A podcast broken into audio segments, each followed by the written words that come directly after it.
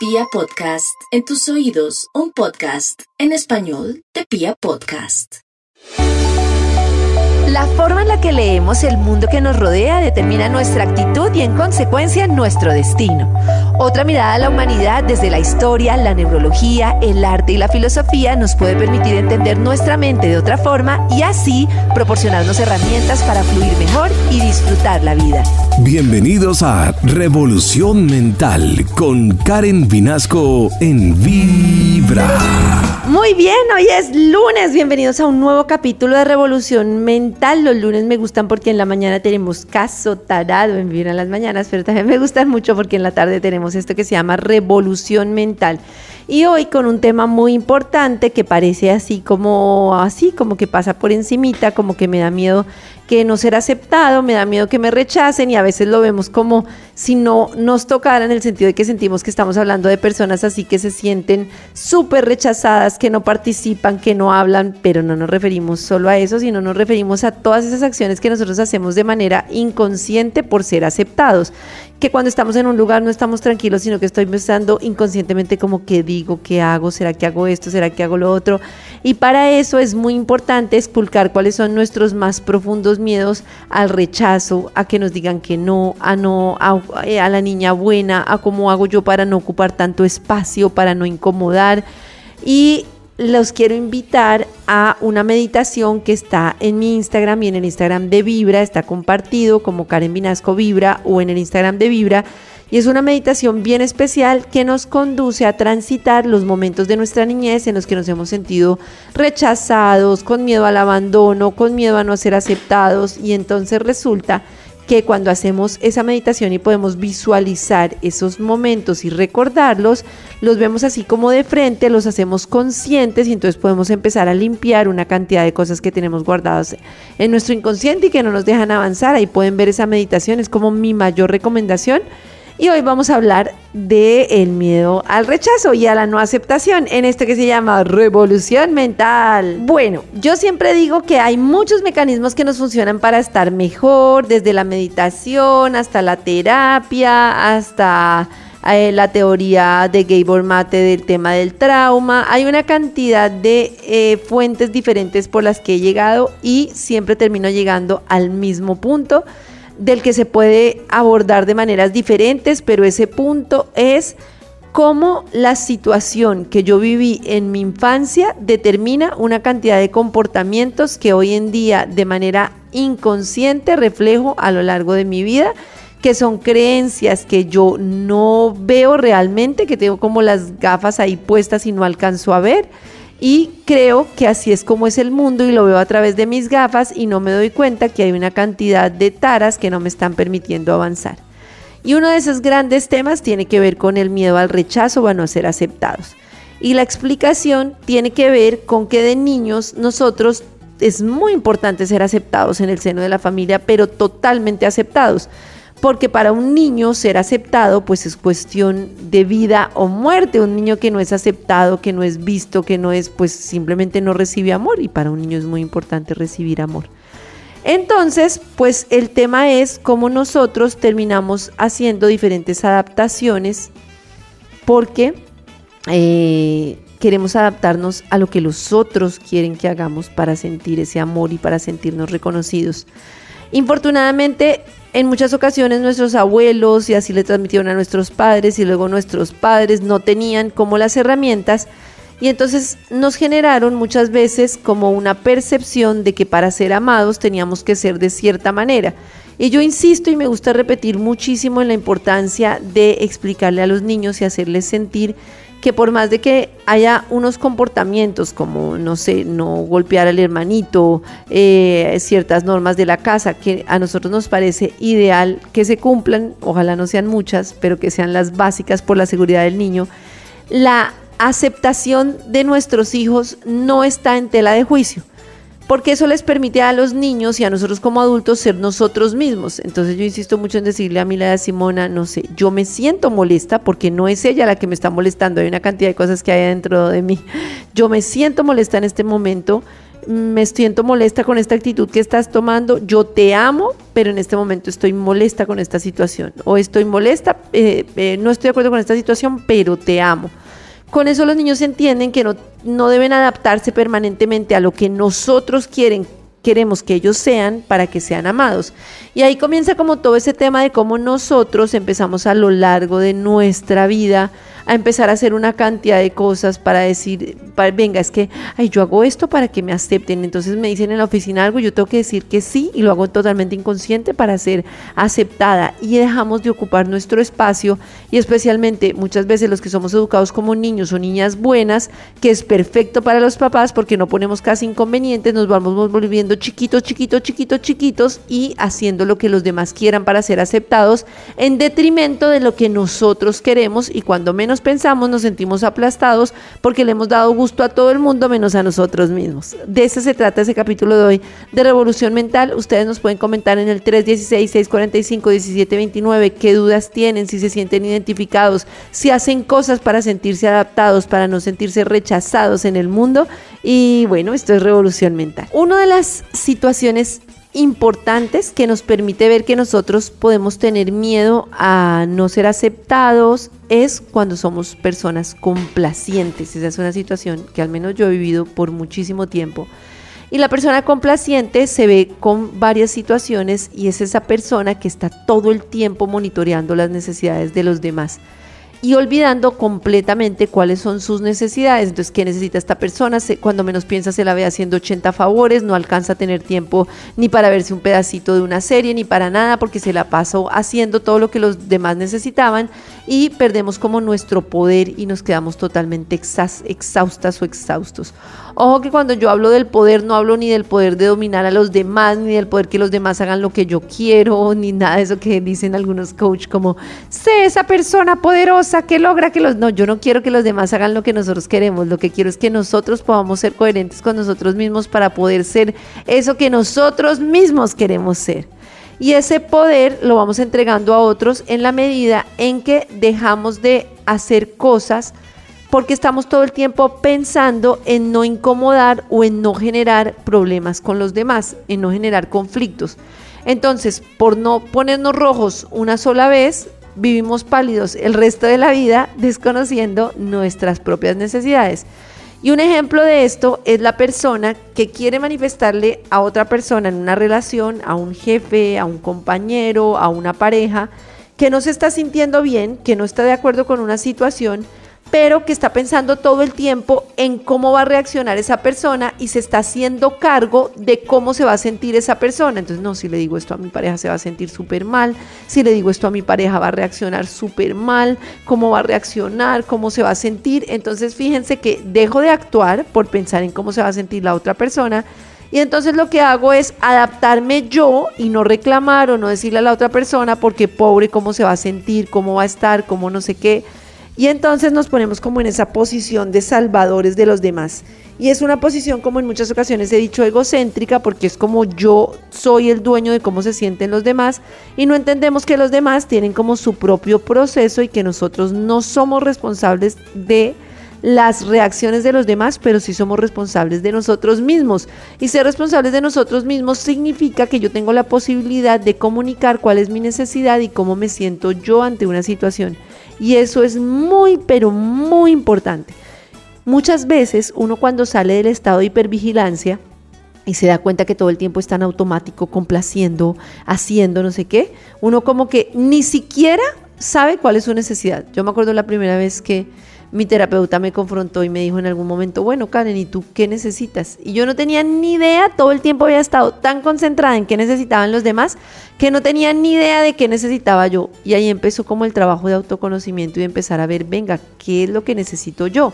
Le pasa, por ejemplo, a muchas mamás que han cuidado toda la vida a sus hijos y después quieren un abuelito para cuidar, después quieren una sobrina para cuidar, después quieren una nieta para cuidar, porque es un mecanismo para estar cuidando todo el tiempo a los demás y no tener que confrontarme con ese miedo que estoy sintiendo internamente.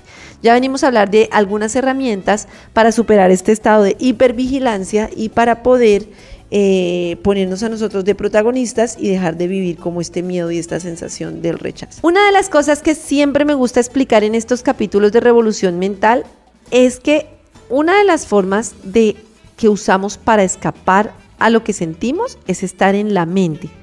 Hay un ejercicio que también está ahí en el Instagram de Vibra y en el Instagram de Karen Vinasco Vibra y a mí me gusta hacerlo todas las mañanas y es poner la mente sobre el suelo, es difícil de explicar así, pero es como que nos arrodillamos, ponemos la frente en el suelo y ponemos las manos agarradas atrás en la espalda y es un ejercicio que nos permite como soltar todos los pensamientos a la tierra, por así decirlo, como voy a soltar un momentico todos los pensamientos. Porque nosotros se nos convirtió estar en la mente permanentemente como un mecanismo de seguridad para no sentir. Y el sentir y la emoción es lo único que nos permite ir llegando a la realidad de nuestro inconsciente para saber cuáles son esos miedos profundos que tenemos. Y solo atravesando esos miedos podemos, digamos, atravesar al otro lado a cuál es nuestra esencia y a ese ser verdadero que hay en nosotros. Por eso un ejercicio que me gusta mucho también es esta meditación que les comentaba, que lo que hace es poner la mano derecha como si fuera un espejo y empezar a observar cuáles son esos momentos en nuestra vida en los que nos hemos sentido rechazados. Cuando nosotros podemos ver de plano esos momentos en los que nos hemos sentido rechazados, entonces es como si esos momentos de rechazo eh, los, los pudiéramos como sentir en el cuerpo. Entonces, es como que yo alcanzo por ejemplo, para explicarlo de otra manera, estamos mucho tiempo en una relación y nos adaptamos a la relación con esa persona.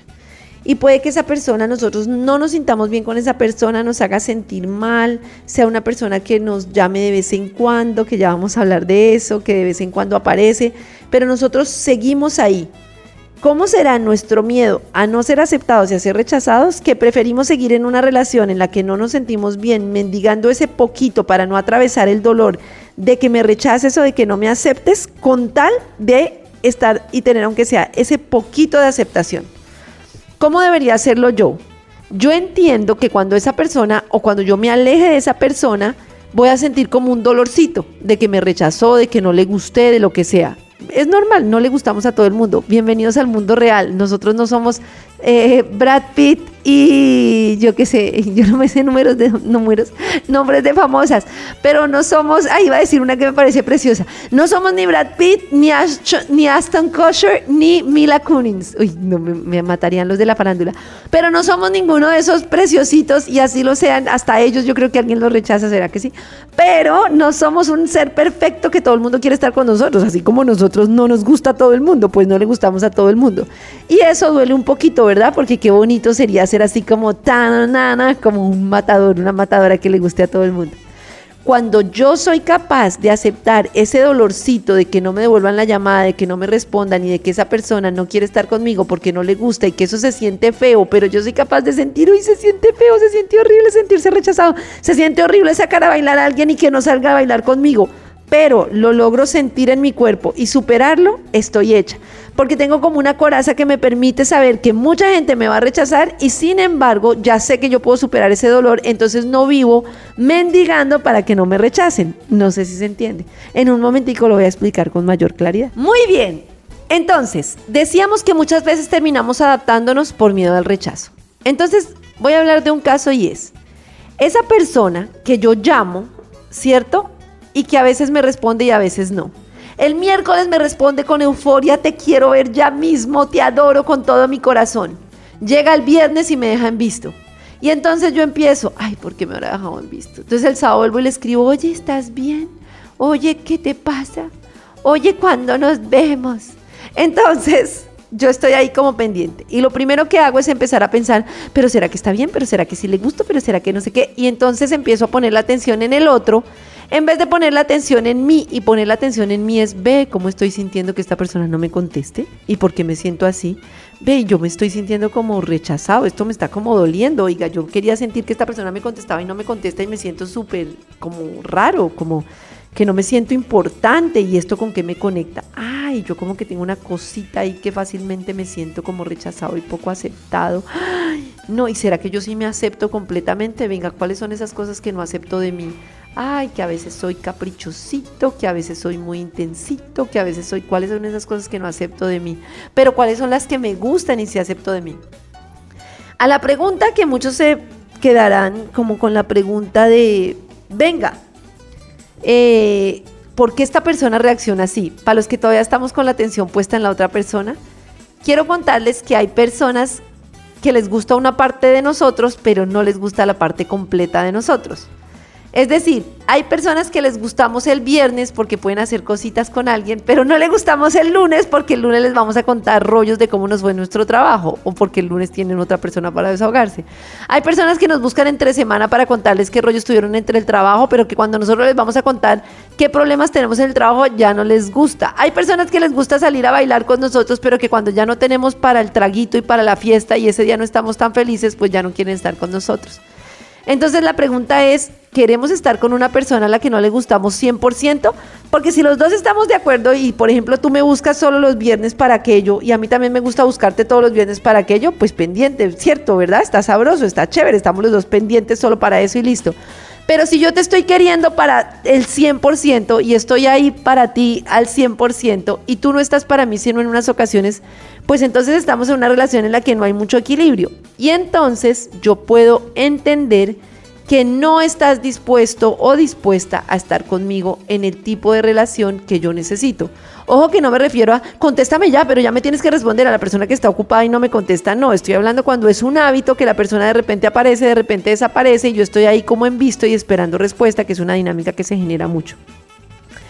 ¿Qué es lo primero que puedo hacer yo? Pues simplemente poner un límite que como explicamos y vamos a explicar más adelante, un límite es una actitud que yo tomo y es mira.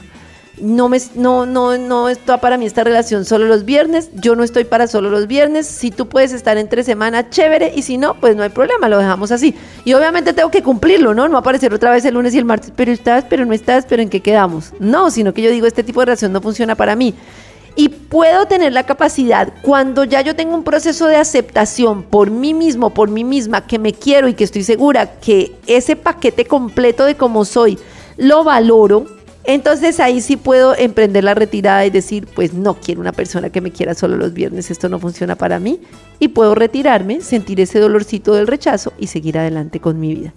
En un momentico vamos a hablar de los límites. Ustedes pueden hacer todas sus preguntas, todos sus comentarios aquí en Revolución Mental en el 316-645-1729 en nuestro WhatsApp de Vibra. Entonces, Ahora, y como lo explicábamos en un video de Revolución Mental de esta semana, viene el tema de los límites que mencionamos anteriormente. Una cosa es una solicitud y una cosa es un límite.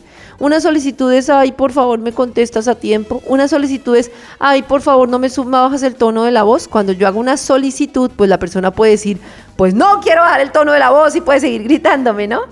Un límite lo pongo yo con una actitud que tomo yo, porque los límites no son para controlar y para modificar a las personas, los límites son para yo cuidarme en algunas cosas, no en todo, ¿no? Ahora quiero que hagas esto, ahora quiero que vayamos a comer empanada, ahora quiero que hagamos esto. No, es como yo merezco respeto, merezco una relación, digamos, amorosa, no tengo por qué aceptar que alguien me grite por decir algo y entonces cada vez que tú me grites yo corto la conversación y hasta aquí llegamos y me retiro de este cuarto. No voy a seguir en el mismo espacio contigo en el momento en el que me grites, por poner un ejemplo. Entonces ahí ya estoy poniendo un límite, yo tomo esa actitud y ya la persona pues verá y ya yo tendré que ir poniendo el límite cada vez que la persona me grita, hasta que seguramente diré, si me vuelves a gritar, pues no continúo en esta relación, ¿no? Pero entonces es una actitud que yo tomo y para poner límites nosotros tenemos que tener como nuestro amor propio bien claro, porque nosotros dejamos de poner límites es porque todo el tiempo estamos buscando ser amados, sentirnos queridos, sentirnos aceptados y entonces nos adaptamos, nos adaptamos y nos adaptamos a los demás y dejamos de entender y de saber qué es lo que queremos nosotros mismos, qué es esa esencia, qué es eso que yo quiero para mí porque es como qué quiere el otro, cómo se va a sentir el otro, ¿no? El otro día en Vibra las mañanas a mí casi me da un yello y entiendo que uno no debe como meterse más allá, pero era como una situación que se repite mucho y era una una señora que con mucho amor comentaba que ella lleva más de 12 años en una relación en la que no se siente bien, la persona no aporta ni en cariño, ni en amor, ni en cuidado, ni en plata, ni en absolutamente nada en la casa, pero ella sigue ahí porque le da pesar con él. Entonces, fíjense que uno puede echarle la culpa al otro, que no hace nada, que no sé qué, pero el problema es de los dos, porque ella también se está adaptando, poniendo el amor por otra persona, por encima de nosotros mismos. Y mientras nosotros no nos sabemos a nosotros mismos, nadie, nadie nos va a amar y a nadie le podemos pedir amor. Es como el ejemplo que poníamos la vez pasada en Revolución Mental y es cuando el amor que yo tengo por mí depende de otra persona, el cuidado depende de otra persona, las actividades de las que disfruto dependen de otra persona. Cuando esa persona se va, pues se lleva todo, mi amor, mi diversión, mi entretenimiento, mi todo. Cuando yo tengo una cantidad de cosas que me pertenecen a mí, se va la persona, me da mucho pesar, pero no me está destruyendo mi vida. Y ese tema de yo salvo, yo soy responsable del otro, es que el otro, es que por favor, es que el otro, es muy difícil porque lo que hace todo el tiempo es que yo, por dármelas de Salvador, no me estoy dando cuenta que estoy siendo egocéntrico en el sentido de creer que soy responsable de la vida de los demás y estoy dejando de permitir que la otra persona viva su propio proceso.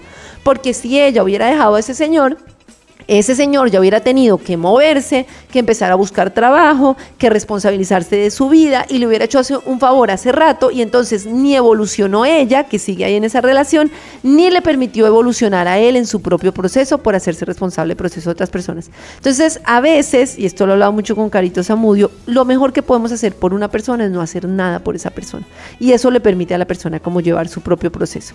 Bueno, muy bien, estamos en Revolución Mental y ya venimos con el cierre de este programa que hoy tiene que ver con el miedo al rechazo. Quiero volver al tema de que todo este tema, como viene tan profundamente en nosotros, es decir, esos miedos que nosotros sentimos vienen encapsulados, digo yo, en nuestra alma, en nuestro espíritu, porque tenemos el recuerdo, por ejemplo, esos que tienen mamás pulpo, que tienes que hacer esto así, tienes que vestirte así, tienes que verte así. Entonces el niño va creyendo como, uy, yo tengo que hacer todo eso para que me amen, y entonces se la pasa siendo súper estricto con él mismo. Recuerden que nuestra voz interior es la voz de nuestra mamá. Si la mamá decía, tú no te ves bien así, tú haces esto, tú tienes que ser así, tú comparte con los niños, tú no sé qué. Y la persona vive haciendo esa cantidad de cosas, entonces de grande está latente que, fue madre, yo no estoy haciendo lo que me están diciendo y se empieza a señalar, claro, yo no estoy haciendo esto, yo debo hacerlo de esta manera, yo debo hacerlo, se nos vuelve como un taladro. Entonces es muy importante entender que eso está encapsulado en el cuerpo y por eso yo recomiendo ejercicios de respiración, como cuando tomamos aire y empezamos a soltar todos los miedos que tenemos. Ese es un ejercicio muy bonito, ahí aparece entre los ejercicios que tenemos en nuestro Instagram. También está el ejercicio del angelito que me gusta mucho, lo voy a subir esta semana y es acostarse y abrir brazos y piernas para extendernos, porque como la niña buena o el niño bueno lo que quiere es no ocupar espacio, ay no, yo no llamo a esta persona porque la voy a molestar, ay yo no me corro en el bus porque voy a incomodar a esta persona. Y es una sensación física de sentirme pequeñito. Entonces yo amplío mi espacio, hago como un pájaro, elevo los brazos hacia arriba y hacia abajo y eso le está dando el mensaje a mi mente de que yo puedo ocupar mi espacio claro, sin ir a atropellar al que está al lado, pero puedo ocupar mi espacio y tengo derecho a ocupar un espacio, el espacio que yo necesito, el espacio que me da mi necesidad. Asimismo, le enseñamos a nuestros hijos a que ellos tienen derecho a ser ellos mismos, a ocupar su espacio. No los modelamos a lo que nosotros se nos da la gana que ellos sean, sino que los dejamos ser para que asimismo puedan ser niños libres, que se sientan amados tal cual son eso, para eso hay un paso previo que es nosotros amarnos a nosotros mismos tal y como somos y no empezar a proyectar en los niños lo que no pudimos ser y lo que sí queremos que ellos sean. Eh, para que supuestamente sean amados. Y la forma más básica de ser amados es cuando nos amamos como somos, con nuestras luces y con nuestras sombras. Ahí entonces somos libres, podemos ocupar nuestro espacio, podemos dejar desgastar tanta energía en complacer a los demás, en cuidar a los otros, en qué quiere esto, en qué quiere el otro, para entender qué quiero yo y empezar mi día a día, cada día, qué necesito hoy, cómo voy a estar bien, eh, qué, cuál es ese dolor que tengo hoy, cómo lo atravieso, eh, le doy tiempo a mi emocionalidad, una cantidad de herramientas que son maravillosas para poco a poco ir trabajando ese miedo al rechazo, ese miedo al abandono y cuando atravesamos esa sensación en el cuerpo que nos da ese miedo al rechazo, eso nos hace libres, porque ya sabemos que la podemos atravesar y no dependemos de esa sensación. Gracias por participar en este capítulo de Revolución Mental. Nos vemos en un próximo capítulo. No olviden que en Karen Vinasco Vibra y en el Instagram de Vibra encuentran una cantidad de ejercicios muy poderosos para empezar a trabajar este vínculo que hay entre todo lo que sentimos en el cuerpo, lo que pasa en nuestra mente y cómo actuamos ante esas situaciones. Esto es revolución mental y sucede solo en Vibra, porque yo escucho Vibra. Es hora de una revolución mental en Vibra.